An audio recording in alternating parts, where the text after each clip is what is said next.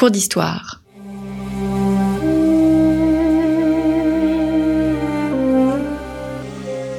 Une émission de la rédaction de Storia Voce.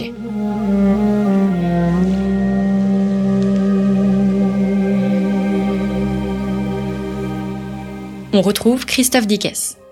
Bonjour à toutes et à tous, très heureux de vous retrouver pour une nouvelle série de nos cours d'histoire consacrés cette fois au pouvoir impérial. Stéphane Benoît, bonjour. Bonjour. Vous êtes professeur d'histoire romaine à l'université euh, de Lille. Vous avez publié aux presses universitaires de France il y a quatre ans maintenant Rome des origines au VIe siècle de notre ère, une histoire personnelle. Et vous venez de publier euh, Le pouvoir à Rome, espace, temps, figure chez CNRS Éditions. C'est un ouvrage que je souhaitais traiter depuis plusieurs mois. Le confinement nous a empêché en quelque sorte de faire cette émission. Donc nous rattrapons ce temps perdu. Nos trois cours d'histoire vont reprendre simplement cette trilogie, espace-temps, figure. Une trilogie tout d'abord qui s'inscrit sur le temps long puisque vous avez décidé de partir du pouvoir augustinien et de projet. Alors, vous parlez aussi de César, bien évidemment, et vous prolongez votre réflexion jusqu'au IVe siècle. N'est-ce pas un risque d'avoir une telle approche globale?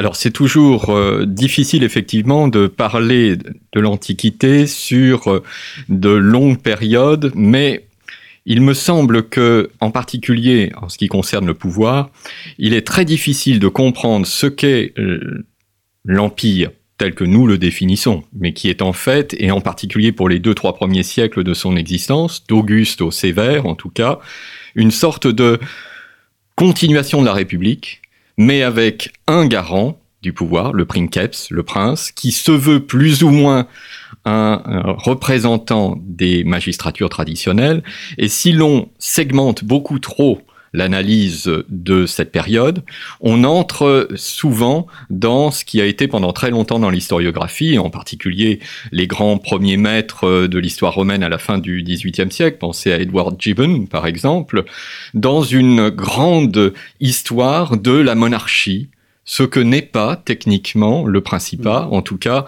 tel qu'il est vécu par les contemporains à partir d'Auguste et encore pendant un bon siècle. Donc prendre un peu de temps cela nécessite évidemment d'envisager ce qui est d'abord une république impériale et ce qui devient progressivement, incontestablement, une monarchie, mais qui demeure toujours attaché aux origines républicaines. Alors, nous allons naviguer sur ces euh, thématiques, sur ces concepts au cours de ces trois émissions. Première émission, l'espace. J'en viens directement à notre sujet, l'espace du pouvoir, évidemment. Peut-être avant tout une question de terminologie. L'URPS, c'est un espace sacré euh, qui a un nom, le pomérium. Comment définir le pomérium? Alors, euh, techniquement, quand on fait de l'histoire religieuse, l'espace euh, du pomérium est un espace consacré, en fait, plus que sacré, plus que consacré, sacré. voilà, qui théoriquement répond à un certain nombre de gestes religieux, de fondations, qui nous sont en fait connus assez tardivement et que l'on applique ensuite plus ou moins aisément au fond, à la véritable fondation de Rome, mais qui est euh, essentiellement légendaire hein, dans nos sources, celle de Romulus euh, au 8e siècle avant notre ère. Et cet espace, en fait, dans la plus simple pour notre public euh, présentation, c'est un espace partagé entre les hommes et les dieux. C'est pourquoi à la fondation, il est consacré pour obtenir l'assentiment divin, qui va ensuite être le protecteur pour toutes les actions du peuple de Rome, qui ne pourra être vainqueur de toutes les difficultés qu'il rencontre que parce qu'il a l'assentiment divin tout au long de l'histoire et c'est répété par les rituels, etc. Hmm. Donc l'espace est cet espace partagé, homme, Dieu. Hmm. Alors comment euh, comment s'exprime cette attention euh, du prince à l'égard de cet espace romain? Alors, comme vous l'avez indiqué avec le mot pomerium, il s'agit en fait d'une limite consacrée qui définit un intérieur et un extérieur. Et l'empereur, ce que nous appelons l'empereur, l'imperator Caesar Augustus avec Auguste, doit jouer des contraintes qui, au départ, pèsent sur cet espace consacré. Pour le définir très simplement, en théorie, les armes, comme d'ailleurs la souillure de la mort, ne pénètrent pas à l'intérieur du pomerium. Donc il y a une différence et, a priori, les armées ne peuvent entrer que dans des rituels très précis qui servent à retransformer un soldat en citoyen, c'est-à-dire en paysan, idéalement paysan euh, euh, citoyen, qui cultive sa terre et euh, fait la loi au sein des institutions de la République.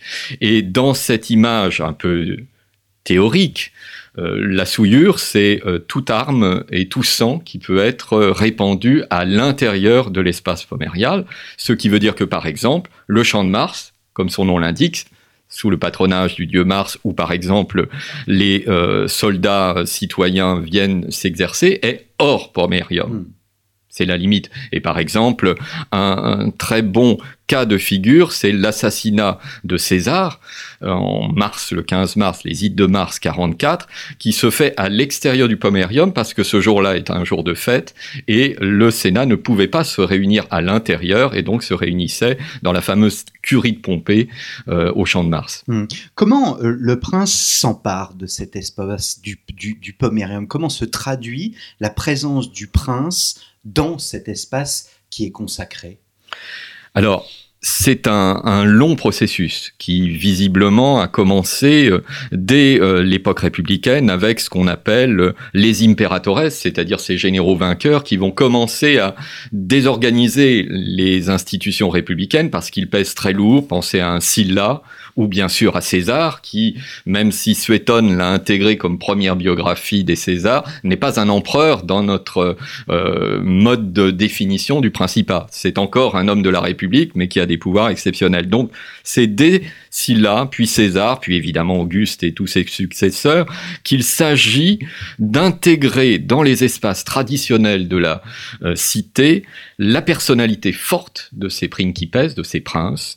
Et je peux vous prendre un exemple de ce mode d'appropriation pour qu'on comprenne, ou plusieurs, mais on peut partir de, du lieu le plus symbolique de ce qu'est la République, le forum le vieux forum, le forum romain, qui sera transformé profondément par César, puis par son fils adoptif, le futur Auguste, et qui progressivement supprime l'identité républicaine qui reposait essentiellement sur deux grands espaces, la curie, le lieu de réunion des sénateurs, des patresses, des pères de la République, et le comitium, qui, comme son nom peut le signifier, était le lieu de réunion des comices, et essentiellement intrapomérium, des comices tributes, donc de toutes les tribus romaines qui pouvaient s'assembler ainsi. La transformation de l'espace sous César et sous Auguste permet en fait de modifier le rapport entre ces différentes institutions, le peuple, les magistrats et les sénateurs ce triptyque que l'historien grec Polybe avait analysé comme une sorte de, de république euh, mixte avec un peu de république, enfin de démocratie pour le dire à la grecque, un peu de monarchie, un peu d'aristocratie. Hmm. Les aristocrates, les pairs, c'est-à-dire les sénateurs, la démocratie, le peuple, le peuple qui s'assemble dans les comices, et euh, évidemment les magistrats qui représentent un peu ceux qui, pour le dire comme les Grecs, ont larqué le pouvoir. Or, ces lieux, comitium, euh, par exemple, les curies, vont être totalement modifié par les équilibres euh, des euh, programmes édilitaires de César puis d'Auguste. Le comitium disparaît en fait au profit de seulement un lieu de réunion qui est euh, symboliquement celui d'un magistrat, c'est la fameuse tribune au rostre qui peut s'adresser au peuple et qui est lié à la nouvelle curie, celle voulue par César, inaugurée par son fils Auguste, et qui est un peu sous le contrôle, je dirais, quand on regarde les espaces et le jeu d'échelle d'un nouveau euh, forum qui est le forum de César. Donc c'est hmm. une façon de jouer sur les équilibres en montrant la place prise par ces nouveaux membres de la nobilitas, puisque ce sont des aristocrates au départ, mais qui prennent un rôle considérable.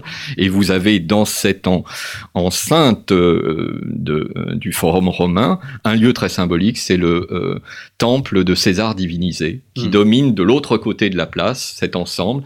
Et en fait, on entre dans ces modèles de forums fermés qui sont des lieux de pouvoir, mais totalement réinvestis par euh, les empereurs. Ça, c'est un exemple. Il pourrait hmm. y en avoir beaucoup d'autres. Quid du Capitole? Puisque le Capitole a une dimension sacrée. Le Pomerium, vous le disiez, c'est un espace consacré. Absolument. vous évoquiez le fait qu'il y ait ce triptyque, le Princeps, le Sénat et le, le, le, peuple, le Capitole, c'est le, c'est le pont le Capitole demeure le lieu fondamental d'ouverture du temps. On y hmm. reviendra dans une autre euh, séquence.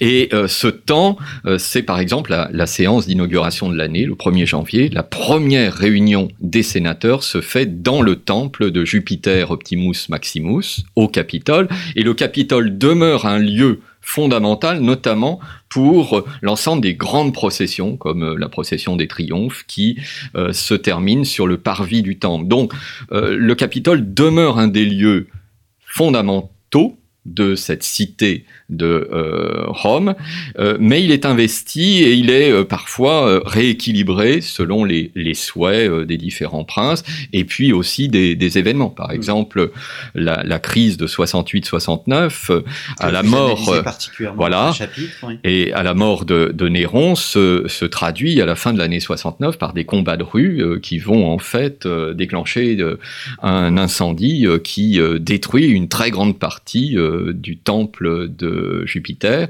qui sera reconstruit par les Flaviens et inauguré à l'époque de Domitien. Donc vous voyez, c'est, c'est un, une façon de jouer sur les espaces traditionnels, puisque dans une tradition romaine qui est bien ancrée à toute époque. On ne euh, nie pas le passé, on essaye de jouer avec, de le reconstituer en disant toujours que, bien sûr, c'est la tradition éternelle, mm. même si on modifie profondément cette tradition éternelle. Ouais, ouais, Il y a cette idée hein, que vous reprenez à la fin dans les figures qu'on étudiera dans deux semaines, la mémoire et euh, l'identité.